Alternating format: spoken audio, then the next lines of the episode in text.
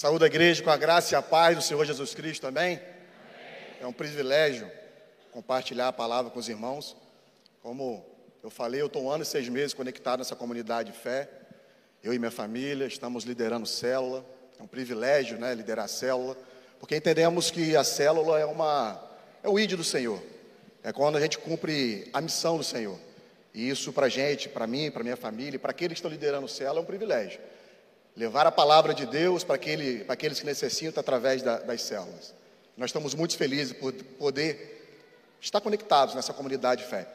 Eu estava ali embaixo tomando um café com, com o pessoal do louvor e o pastor Bill, ele orando, ele falou o seguinte: que não adianta sentarmos somente à mesa, nós temos que compartilhar do pão, comungar do mesmo pão. E na mesma hora eu olhei, orei ao Espírito Santo e falei: Deus, me use nesse tempo, me use hoje, para que eu possa compartilhar do pão com os irmãos. Porque é um faminto pela palavra compartilhando com os famintos da palavra, amém? E nada melhor do que sermos usados por Deus para compartilharmos o pão.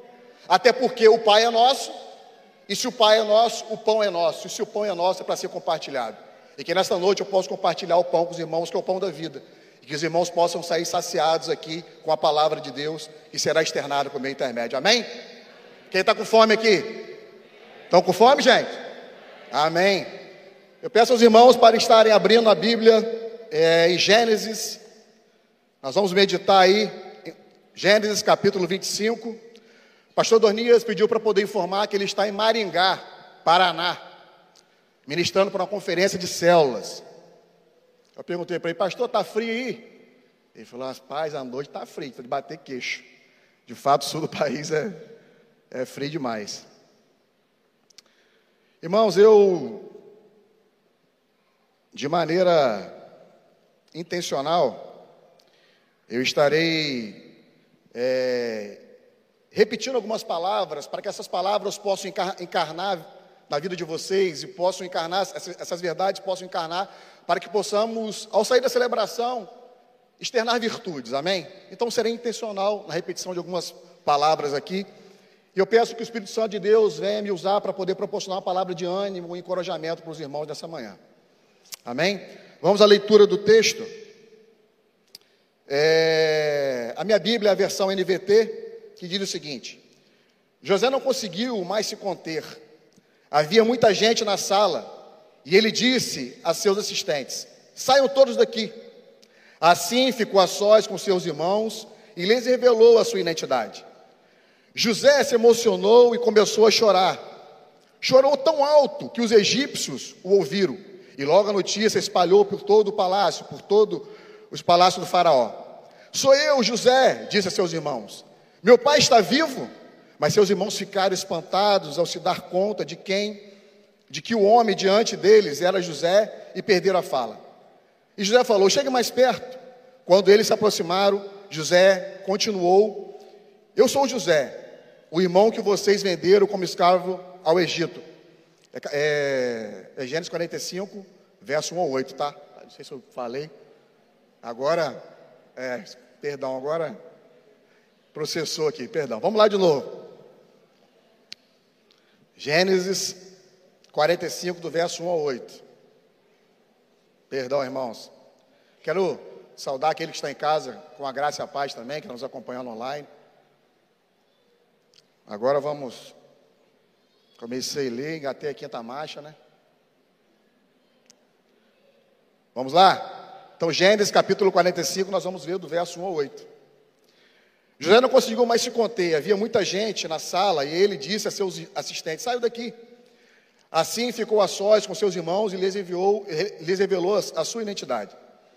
José se emocionou e começou a chorar. Chorou tão alto que os egípcios ouviram, e logo a notícia chegou ao palácio do Faraó. Sou eu, José, disse seus irmãos. Meu pai está vivo. Mas seus irmãos ficaram espantados a se dar conta de que o homem diante deles era José e perderam a fala. Chegue mais perto, disse José. Quando eles se aproximaram, José continuou: Eu sou José, o irmão que vocês venderam como escravo ao Egito. Agora não fiquem aflitos ou furiosos uns com os outros, porque, porque vocês me venderam e me mandaram para cá. Foi Deus que me enviou adiante de vocês para lhe preservar a vida. A fome que assola a terra há dois anos continuará por mais cinco anos, e não haverá plantio nem colheita. Deus me enviou adiante de vocês para salvar vida, as nossas vidas e a vida dos nossos familiares, e para salvar a muitas vidas. Portanto, foi Deus quem me mandou para cá e não vocês. E foi ele que me fez conselheiro do Faraó, administrador de todo o seu palácio e governador do todo o Egito. Amém? Agora sim. O título do sermão que eu queria compartilhar com os irmãos, vai estar na tela aí, é Avançando em meio às circunstâncias desfavoráveis. Irmãos, é, eu vou passar aqui para a gente poder entender o panorama da história. É, um quarto do livro de Gênesis fala sobre José se transformando num adulto emocionalmente e espiritualmente maduro. José viveu tudo o que viveu, passou por todo o processo destinado por Deus. E nós não observamos na Bíblia em nenhum momento José falando o seguinte: Deus, aborta isso aqui. Deus, não me faz passar por isso aqui. Não. A gente não observa em nenhum momento da Bíblia Deus abortando os processos ou José pedindo para Deus abortar os processos. Até porque os processos, irmãos, que passamos, que somos submetidos, são de suma importância para o nosso crescimento, para o nosso amadurecimento. No capítulo 37 de Gênesis, José já aparece com a idade de 17 anos. Ele era o décimo primeiro irmão de 12 e o favorito do seu pai Jacó. E os irmãos, por conta disso, nutriam um ódio tremendo por Jacó. E para piorar a situação, Jacó compartilha um sonho com seus irmãos. Aquele sonho que acredito eu que muitos daqui saibam, que os irmãos teriam que se ajoelhar perante a ele. E a situação piorou ainda mais depois de José ter compartilhado esse sonho. E Gênesis vai falar que os irmãos alimentaram, nutriam um ódio muito maior por José depois que ele compartilhou esses sonhos. E a Bíblia vai decorrendo, vai discorrendo com a Bíblia. Até que o pior aconteceu. Seus irmãos, por conta desse ódio, pegam, lançam José na cova. E começam ali comunicar um com o outro, se matam, não mata, se faz ou não faz. Mas em comum acordo decidiram vender José como escravo. Então, José sofre as consequências dessa família desestruturada. Perdemos pais, irmãos, cultura, liberdade, num único dia. E para piorar, mais na frente, na casa de Potifar, ele é acusado falsamente por estupro.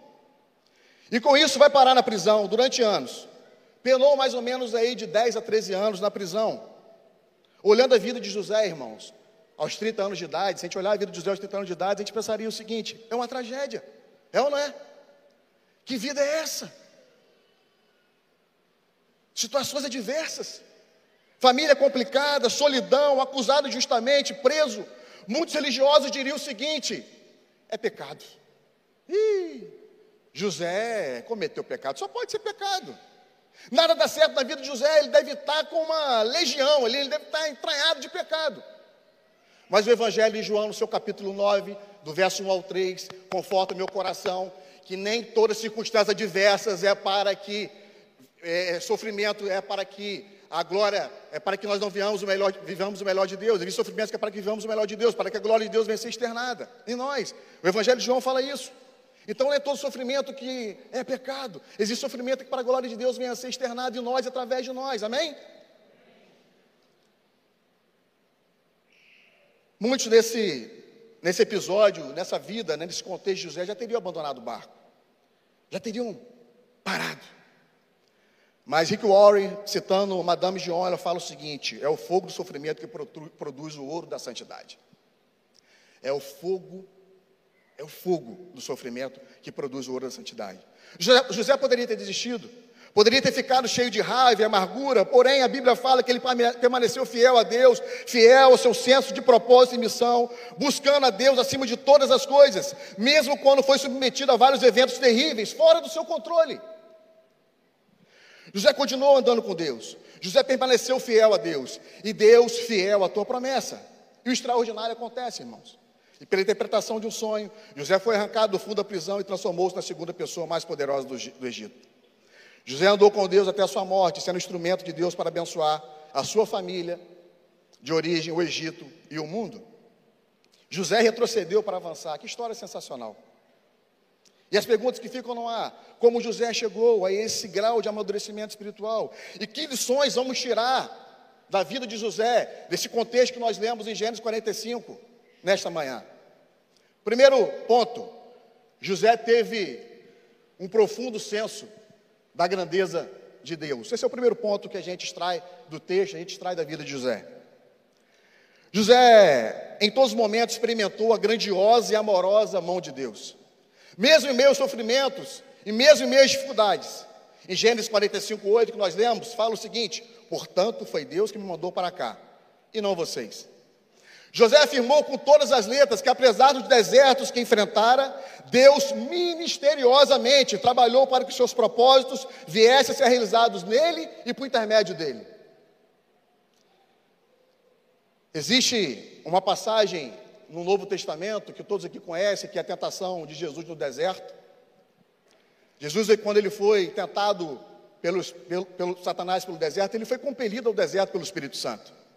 Mas antes, se nós analisarmos lá em Mateus capítulo 3, capítulo 3, verso 17, vai falar o seguinte: quando Jesus foi batizado, esse é meu filho amado, cuja qual eu me agrado.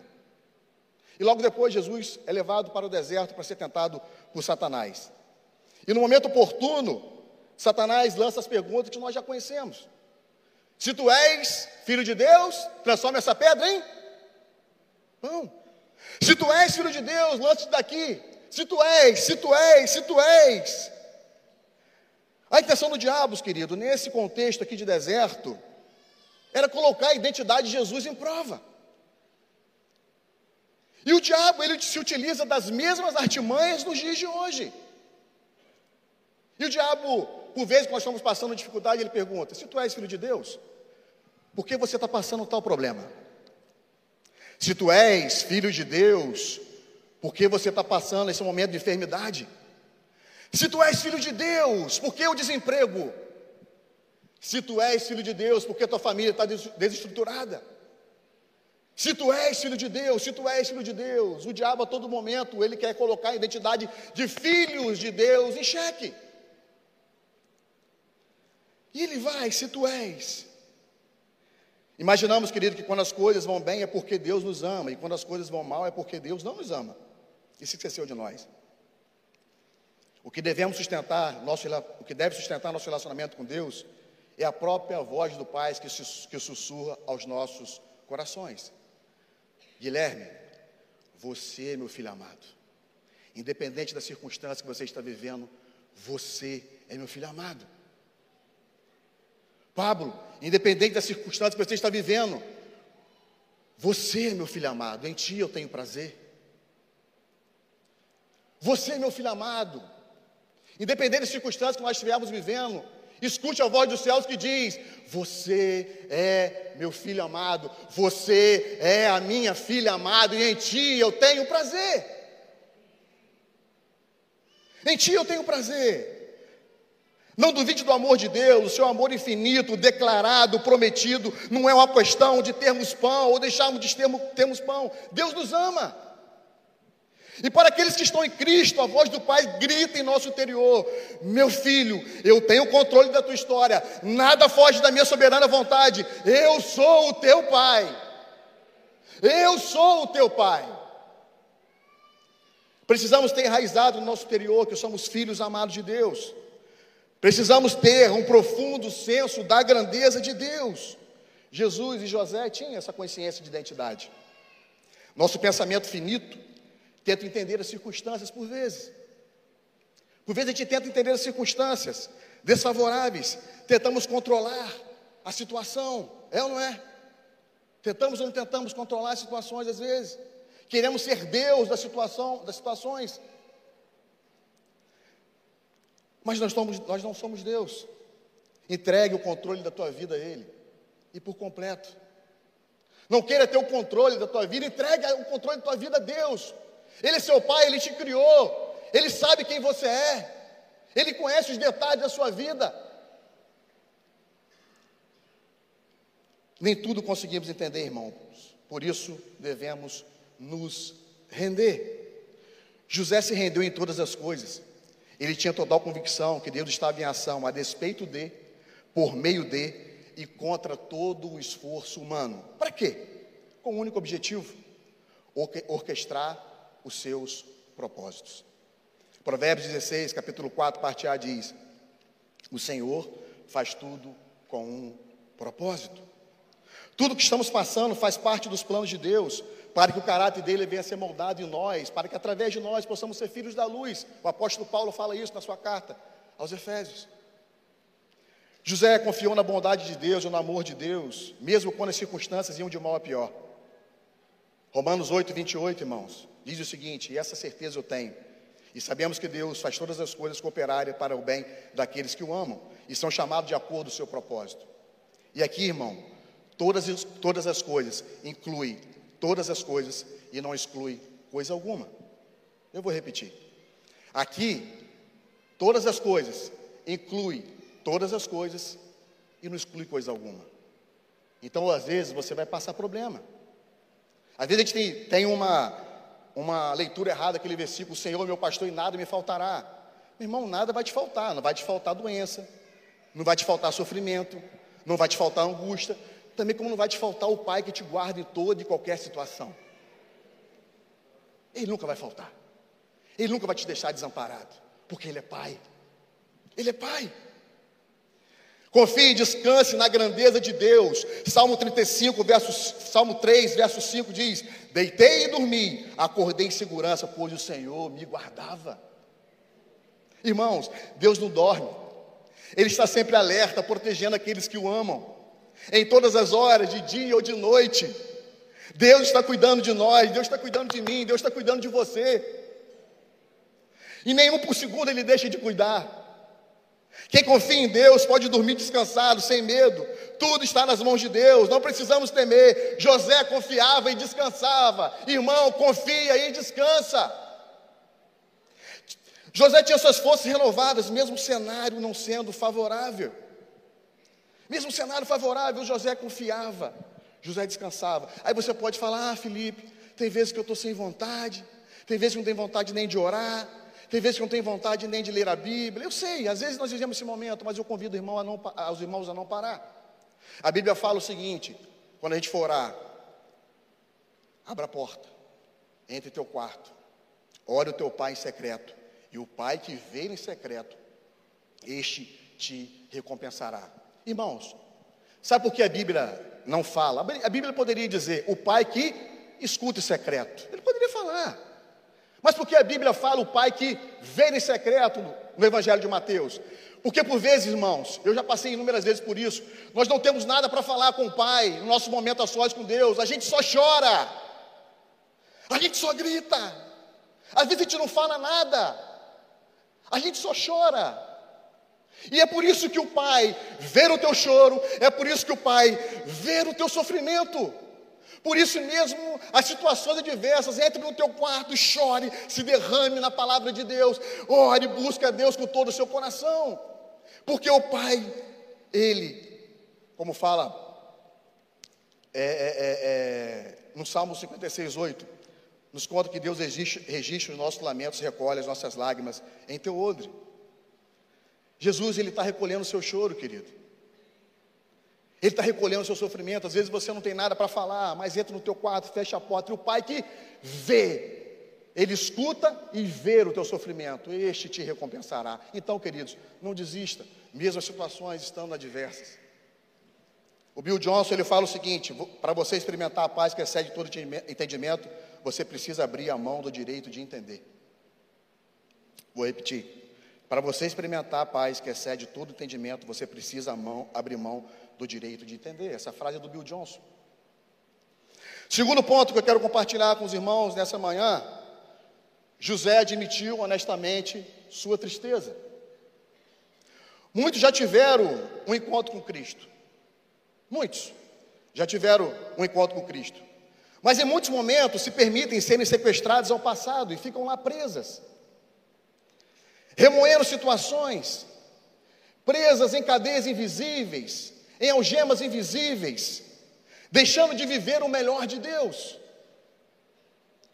O passado tem paralisado a muitos. E Tim Kelly, que é um pastor presbiteriano que eu muito admiro, ele fala o seguinte: que quando estamos passando por determinada situação, precisamos levar o Evangelho, o poder do Evangelho, a esse problema. E a palavra poder aparece 120 vezes no Novo Testamento. E a raiz da palavra poder é dunamis, que significa dinamite. E o que que Tim Keller está querendo dizer, irmão? Se há um problema, leve o poder do Evangelho nesse problema e exploda o evangelho, o poder do evangelho nesse problema. E se permitam viver o melhor de Deus, derrube todas as barreiras que atrapalham vocês viverem de uma vida plena no Senhor. O evangelho é poder. Então pega esse poder do evangelho e exploda nesse problema. O Tim Keller vai falar sobre isso. José não teve resistência em retroceder e sentir a ferida do teu passado. José chorou várias vezes quando se reuniu com sua família. Tanto é que no texto que nós lemos, Gênesis 45, 2, as escrituras relatam que José chorou tão alto que os, os, os egípcios ouviram. A diferença é que ele não permaneceu no seu passado. Mas José se permitiu avançar. José avançou. Ele não minimizou, racionalizou os anos de sofrimento, mas reconhecendo e vivenciando seu sincero sofrimento, verdadeiramente perdoou e pôde abençoar os seus irmãos que outrora o traíram. Essa é a diferença. Se temos problemas, precisamos reconhecer os problemas, precisamos tratar os problemas para avançarmos. José avançou, assumiu a liderança da tua família, sustentando-a financeiramente falando, emocionalmente falando espiritualmente falando. Ele pôde entender o porquê de Deus ter, de ter porquê de Deus ter o enviado à frente ao Egito. No verso que nós lemos, Gênesis 45, 7, para salvar a vida dos parentes por meio de um grande livramento. José entendeu. Talvez você esteja preso numa situação mal resolvida, e essa situação lhe tira a paz. Talvez você seja o único cristão da tua casa, seja o único cristão do teu trabalho, seja o único cristão da tua faculdade. Jesus, querido, não te contou primeiro por acaso. Ele não te contou primeiro por acaso. Ele te contou primeiro uma missão. A primeira é ser parecido com Ele, depois ser Cristo nos lugares onde você vier a pisar, ser filhos da luz, sal dessa terra. Muitas das pessoas que estão à sua volta precisam da sua liderança espiritual, emocional e até financeira. Como eu falei no início, se o Pai é nosso, o pão também é nosso, e se o pão é nosso é para ser compartilhado entre os irmãos. Amém? Amém? Ele não te colocou no lugar onde você está em vão. Deus é um Deus de propósitos. E cada pessoa foi idealizada por Deus com propósitos. José, quando começou a prosperar no Egito, após seus anos de sofrimento, deu a seus dois filhos nomes que refletiam a dor e a tristeza do teu passado. Seu primeiro nome, o primeiro nome do filho dele foi Manassés, que no hebraico quer dizer esquecer, levar o perdão. Pois José perdoou seus irmãos e esqueceu toda a tristeza da casa do seu pai. Somente o Evangelho pode nos ajudar nesse processo. Então precisamos da ajuda do Espírito Santo. Seu segundo filho chamou-se Efraim, da palavra hebraica frutífero, porque Deus o tornara frutífero em sua terra nova. Aí eu pergunto aos irmãos nessa manhã: quer ser frutífero? Quer, irmão? Amém? querem ser frutíferos? Amém, irmão? Admita a dor. Perdoe quem você precisa perdoar. Esqueça tudo aquilo que te aprisiona.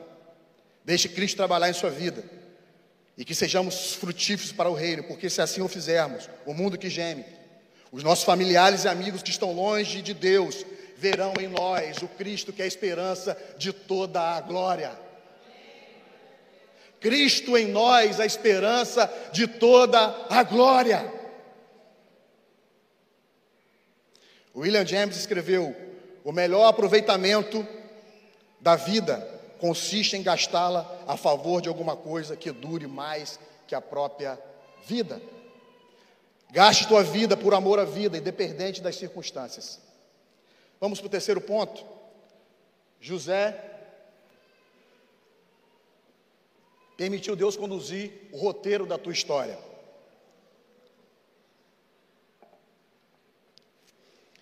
José tinha inúmeros motivos para desistir. Ele poderia ter dito: minha vida é um erro, eu sou um fracasso, não devo confiar mais em ninguém, porque eu nasci nessa família. Prefiro morrer a viver o que estou vivendo. Verbalizar essas palavras, queridos, é o mesmo que dizer: Deus, você não sabe o que está fazendo. Deus, o Senhor errou o cálculo, errou o roteiro. Porém, José não falou essas palavras. Pelo contrário, ele afirmou que Deus tinha o roteiro, roteiro da vida dele em suas mãos, ao dizer que Deus é o que enviara para o Egito e o tornara governador daquela nação. Meu irmão e minha irmã, o plano de voo da tua vida está nas mãos de Deus. Pode confiar. Deus ele tem o roteiro da tua história nas mãos dele. Pode confiar. Pode confiar, irmãos. Talvez você esteja vivendo um deserto. Talvez o roteiro da tua vida nada esteja dando certo. O roteiro da vida de José era assustador, era sombrio, era tenebroso, desanimador. As circunstâncias na vida de José não eram nada favoráveis. Porém, José preferiu confiar e abrir a porta do futuro com Deus. Eu queria dizer para vocês nesta manhã, quando não enxergamos nada, às vezes nós não enxergamos nada na estrada, precisamos confiar em quem conduz a nossa vida. Precisamos confiar em quem nos conduz pela, pela vida. Precisamos confiar em quem nos conduz pela estrada da nossa existência. Se você não consegue enxergar a estrada, não fique desesperado. Olhe e veja quem está dirigindo a tua vida. Entregue de uma vez por todas o roteiro da sua existência a quem sabe conduzir. José fez isso. Entregue o roteiro da tua vida para aquele que te conhece mesmo antes de ter sido formado, você ter sido formado. Entregue o roteiro da tua vida que te conhece desde a fundação do mundo. José não chegava à estrada, mas sabia quem conduziu o processo. Se Jesus conduz a tua vida, não se preocupe. A Bíblia fala que na caminhada teremos aflições, mas quem venceu o mundo nos convida a termos bom ânimo e nos garante a chegada em total segurança. Em total segurança. Aquele, aquele que prometeu há de sustentar. No mundo nós teremos aflições, mas tem de bom ânimo. Aquele que segura a tua mão vai te levar e você chegará de maneira segura ao lugar que você precisa chegar. Por mais que não esteja fácil aqui, queridos, e eu sei que não está fácil, Mas nós não somos seres humanos em busca de sermos seres celestiais, nós somos seres celestiais em busca de ser seres humanos de verdade, porque na Bíblia em Gênesis fala o quê? Façamos ao homem mais semelhança, ou seja, nós viemos do céu e nós retornaremos ao nosso lugar de origem, independente daquilo que nós viemos passar, nosso ponto de chegada é ao lado do Deus Pai Todo-Poderoso. E é por isso que nós temos, nós temos que ser ser humano de verdade, humano ser, e viver de maneira plena aquilo que Deus reservou para nós. Hernandes Dias Lopes, ele diz o seguinte: ninguém consegue permanecer em um ônibus transitando por uma estrada esburacada por 24 horas. Uma hora o asfalto chega. Meu irmão, tá difícil, tá complicado. Aguarde, uma hora o asfalto vai chegar. Uma hora o asfalto vai chegar. Confie nas promessas do Senhor. Números capítulo 23, verso 19: Deus não é homem para que minta, nem filho do homem para que se arrependa. Acaso ele falar, falar, fala e deixe de agir? Acaso promete e deixe de cumprir? Queridos, saiam desta convicção, dessa celebração com a convicção que o Deus que vocês servem é o Deus da provisão, é o Jeová Jireh, o Deus da provisão. Saiam dessa celebração com essa convicção que vocês servem o Jeová Jireh, que é o Deus da provisão. Billy Graham vai falar o seguinte: a mão de Deus nunca escorrega, ela nunca comete erro. Cada movimento seu é para nosso bem e para o nosso bem final. Amém? Quarto ponto. José foi parceiro de Deus para ser uma bênção. Queridos, José poderia ter matado seus irmãos. Ele poderia ter matado. Naquele tempo ele teria legitimidade para tal ato. Mas José fez a escolha sábia. Ele fez a escolha mais sábia da vida dele. Se relacionou com Deus. Se entregou por completo e sem reservas. Sua vida, ela foi toda estruturada em torno de seguir ao Deus de Israel. Então, quando chegou o momento de tomar uma decisão difícil, José estava pronto. Ele estava pronto. Ele estava pronto. E tomou as decisões pautadas em Deus. Quando não estamos em Cristo, somos levados pelas emoções, pelas raivas. Engraçado que me vem em mente aqui agora, aqui, não está nem na, na, no esboço. Certa feita eu escutei, que ilustra bem o que nós estamos conversando aqui. Certa feita eu escutei, eu li algo que tinha um mestre, tinha um conselheiro que dava é, conselhos a seu rei. E o conselheiro chegou para o rei e falou o seguinte: Rei, eu vou te presentear com um livro e esse livro, eu quero que você leia a primeira página quando você passar pelo momento mais complicado da tua vida. Você vai ler a primeira página. E quando você estiver vivendo o pior momento da sua vida, você vai ler a última página. Mas, rei, você vai me prometer que você vai ler a primeira página quando algo estiver ruim, e você vai ler a última página quando algo estiver ruim. Ok, rei? Rei, ok. E um belo dia chegou o casamento do rei. O rei se casou e o rei lembrou das palavras do conselheiro, lembrou das palavras do seu mestre. E ele foi lá no, no lugar e pegou o livro. E lembrou, porque era um momento feliz da vida dele, o casamento, ele pegou o livro. E a primeira página do livro estava escrito o seguinte: Isso um dia vai passar. Era um momento feliz, era um casamento. Ele leu a primeira página e falou o seguinte: Isso um dia vai passar. E depois voltou para o casamento, curtiu o casamento. Só que passaram-se alguns anos, o reinado entrou numa crise socioeconômica, pessoas passando dificuldade. Ele estava ali não sabendo como governar e estava numa situação bem difícil. E ele lembrou do conselheiro, das palavras do conselheiro, em ler a última página do livro, nos momentos de adversidades. E ele foi para o seu canto, pegou o livro e leu o livro, a última página do livro que dizia o seguinte: Isso também vai passar. Às vezes a gente está vivendo um momento de felicidade, às vezes a gente é assolado depois por, por grande devastação, mas sabe de alguma coisa? Isso vai passar.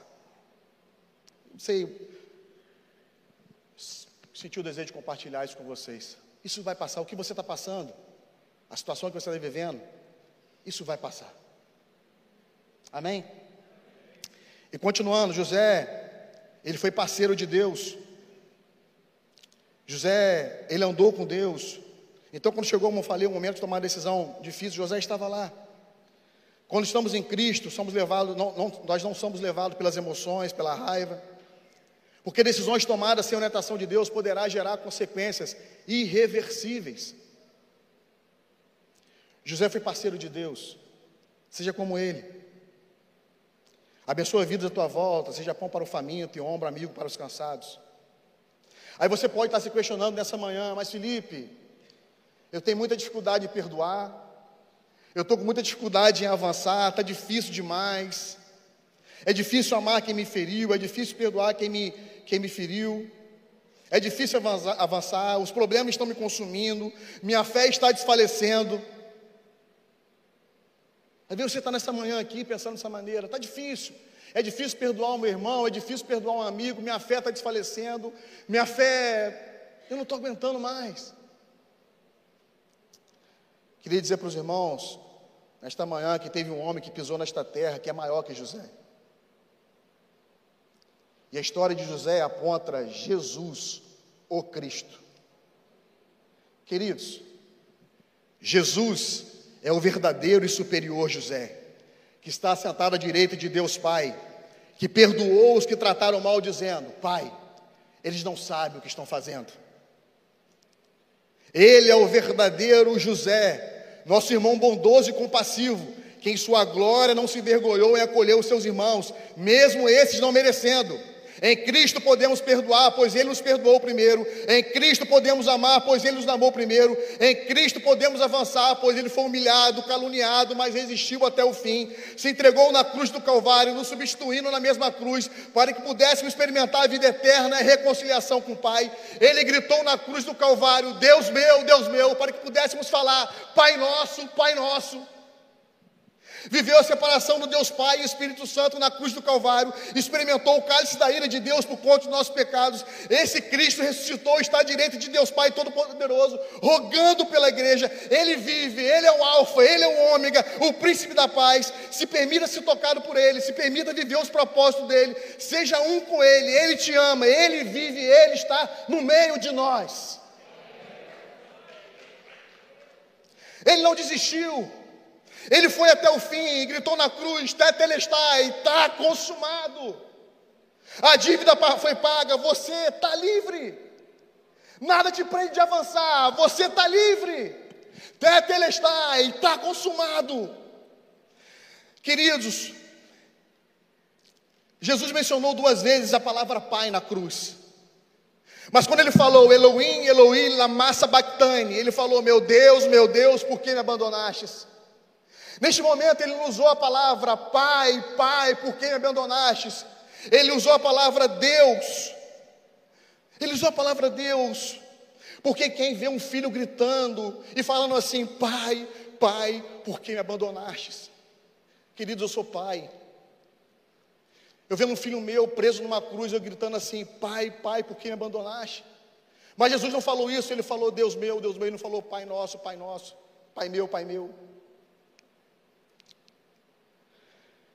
Porque ele sabia que se ele falasse Pai, Deus ia lá na, ia lá na cruz, iria tirá-lo da cruz. Por isso que ele falou: Deus meu, Deus meu.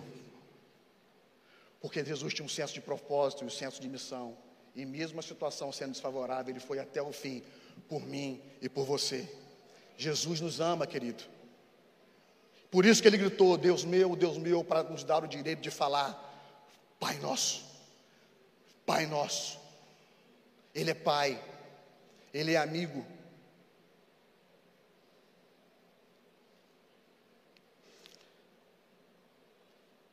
Ele sabe a sua dor. Ele te conhece. Ele passou uma dor que a gente não tem ideia. Entregou o seu filho de gente para que todo aquele que nele crê não pereça, mas tenha vida eterna. Então ele conhece a sua dor. Ele sabe o que você está passando. Ele é Pai. Me permitam encerrar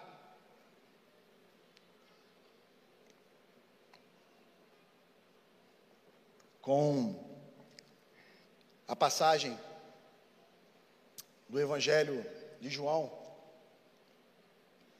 que é o encontro de Jesus Cristo com Maria no sepulcro.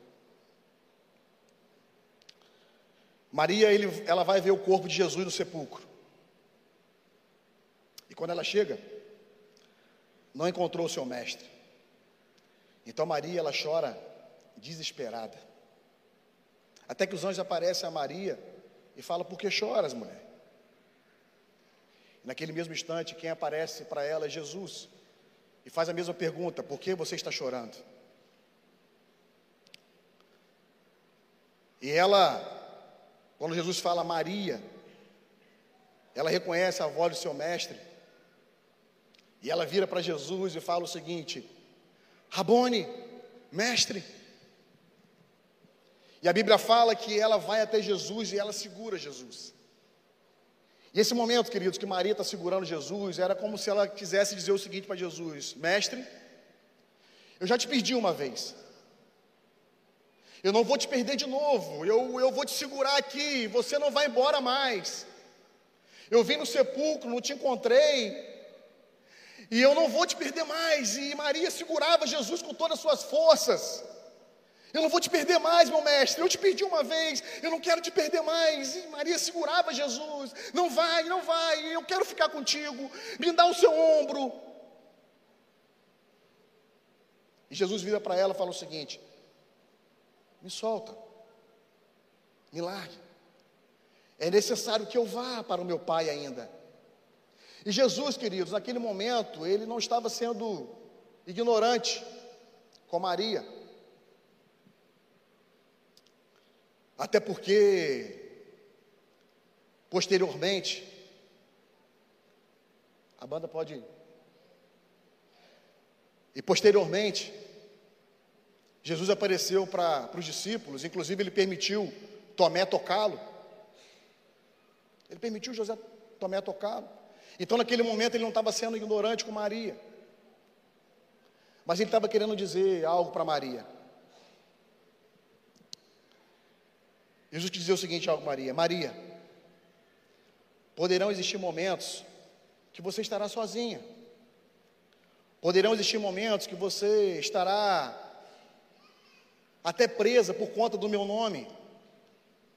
Poderão existir momentos que você estará triste. Poderão existir momentos que você estará angustiada. Então é necessário que eu vá. É necessário que eu vá para que eu envie o Espírito Santo. Porque independe, Maria, do lugar que você tiver estar, vier estar. Se for na prisão, se for no momento de solidão, se eu não for para o Pai, talvez você não consiga me segurar de maneira corpórea. Talvez você não consiga me abraçar da maneira que você está me abraçando aqui, mas se eu for para o Pai, eu enviarei aquele que estará contigo em toda e qualquer situação. Você pode estar na prisão, Maria, eu estarei contigo através da pessoa do Espírito Santo morando dentro de você. Você pode estar vivendo o seu momento de solidão, Maria, mas o Espírito Santo estará dentro de, dentro de você te consolando. Por isso que é necessário que eu vá para o Pai e envie o conselheiro, e ele estará contigo em todos os momentos da sua vida. Porque o Espírito Santo habita em nós.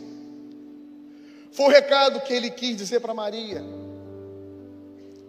Maria, eu enviarei o Espírito Santo e ele estará contigo. Então é necessário que eu vá. É necessário que eu suba. E queridos, o Espírito Santo ele está aqui. O Espírito Santo está disponível. Jesus ele foi assunto aos céus. E nos prometeu não, que não nos deixariam órfãos, eles, Ele derramaria o Espírito Santo. E esse Espírito Santo, Ele está aqui. Ele está aqui. Eu me lembro que, nos momentos mais difíceis da minha vida, eu entrava no meu quarto secreto, e eu não tinha nada para falar. A Sofia, minha filha, era pequena. E eu sou um cara assim que o meu relacionamento com Deus é assim, eu entro no meu quarto, eu mando beijo para ele, eu falo, Senhor, o Senhor está lindo, o Senhor é lindo. E nas minhas viagens, ali no meu relacionamento com Deus, tinha uma cadeirinha de balanço. E eu começava com minha perna a balançar a cadeirinha de balanço, falava, Senhor, o Senhor está aqui do meu lado. O Senhor está aqui. E eu chorava, e eu me derramava.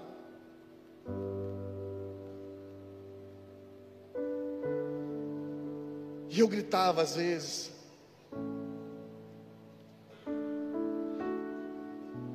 E me. E quando eu saía, eu saía de lá mais forte teve um dia que eu estava bem mal. Bem mal. Eu estava no almoço com os meus pais, meu irmão. E a gente tem que procurar ser exemplo para nossas famílias. E eu estava, tinha saído desse momento do meu quarto a sós com Deus, chorando. E meu irmão percebeu isso.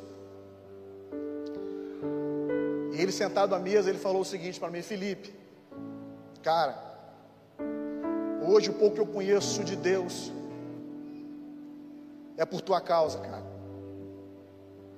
Eu sei que você está mal, eu sei que você está chorando, eu sei que você não está bem, você está vivendo um momento difícil. Mas o pouco do Deus que eu conheço é por sua causa. Então fale o seguinte para mim: levanta dessa cadeira, lava o teu rosto, confie nesse Espírito Santo que mora dentro de você e avance. E avance, porque o mundo precisa e necessita ouvir aquilo que você carrega. Irmãos, o mundo geme, o mundo precisa, o mundo anseia receber aquilo que a gente carrega. E o Espírito Santo que habita em nós diz nessa manhã: não desista, avança, avança, segunda igreja. Nós temos um momento de célula onde podemos levar Cristo. Nós temos nosso momento de reunião de célula onde podemos levar o amor do Pai. Então, segunda igreja, avança, porque o Cristo que habita em nós é o Cristo que quer nos usar para que possamos ser esperança nesse mundo sem esperança, para que possamos ser resposta nessa sociedade sem resposta. Não podemos desistir, queridos. Não podemos parar. José ele não parou, José ele não desistiu, José ele avançou, mesmo as circunstâncias estando desfavoráveis porque ele permitiu Deus moldá-lo, ele permitiu Deus Deus fazer nele para que através dele uma nação se pudesse, pudesse ser tocada, um mundo pudesse ser tocado. E a palavra de Deus diz que ele ajudou os seus irmãos de origem, ele ajudou os egípcios, ele ajudou o mundo. Jesus Cristo não morreu naquela cruz em vão. Jesus Cristo morreu naquela cruz com um propósito.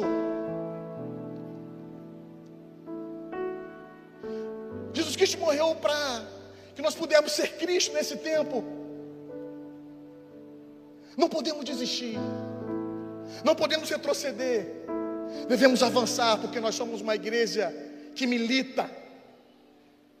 Eu sei que a sociedade hoje é complicada, mas nós devemos militar, porque um dia nós seremos a igreja triunfante, estaremos, estaremos do lado do nosso Pai, ceando com Ele.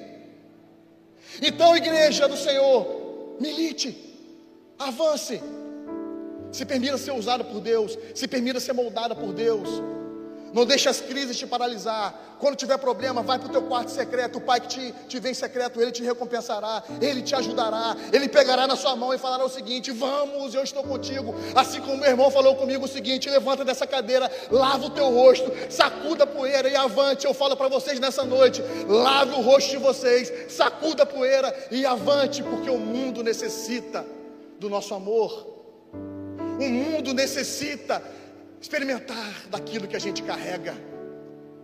E o que nós carregamos é a boas novas de Cristo, onde nós seremos usados para poder ganhar muitas vidas para Jesus. Certa feita eu, eu, eu, escutei algo que a princípio eu passei, que, é, pensei que era heresia. O pastor colocou o seguinte: melhor que entrar nos céus é eu falei, gente, que descia é essa, o que é melhor que entrar no céu? Ele falou o seguinte: melhor que entrar no céu é levar uma multidão conosco, para que a gente possa cear juntamente com o Pai. Irmãos, vamos, vamos, vamos, não vamos desistir. Tem um amigo meu que disse o seguinte: Felipe, vamos embora, está tão perto, está tão perto de papai voltar. Então por que desistir? Vamos. Que Deus possa nos usar nesse tempo. Que possamos ser Cristo, filhos da luz, sal dessa terra.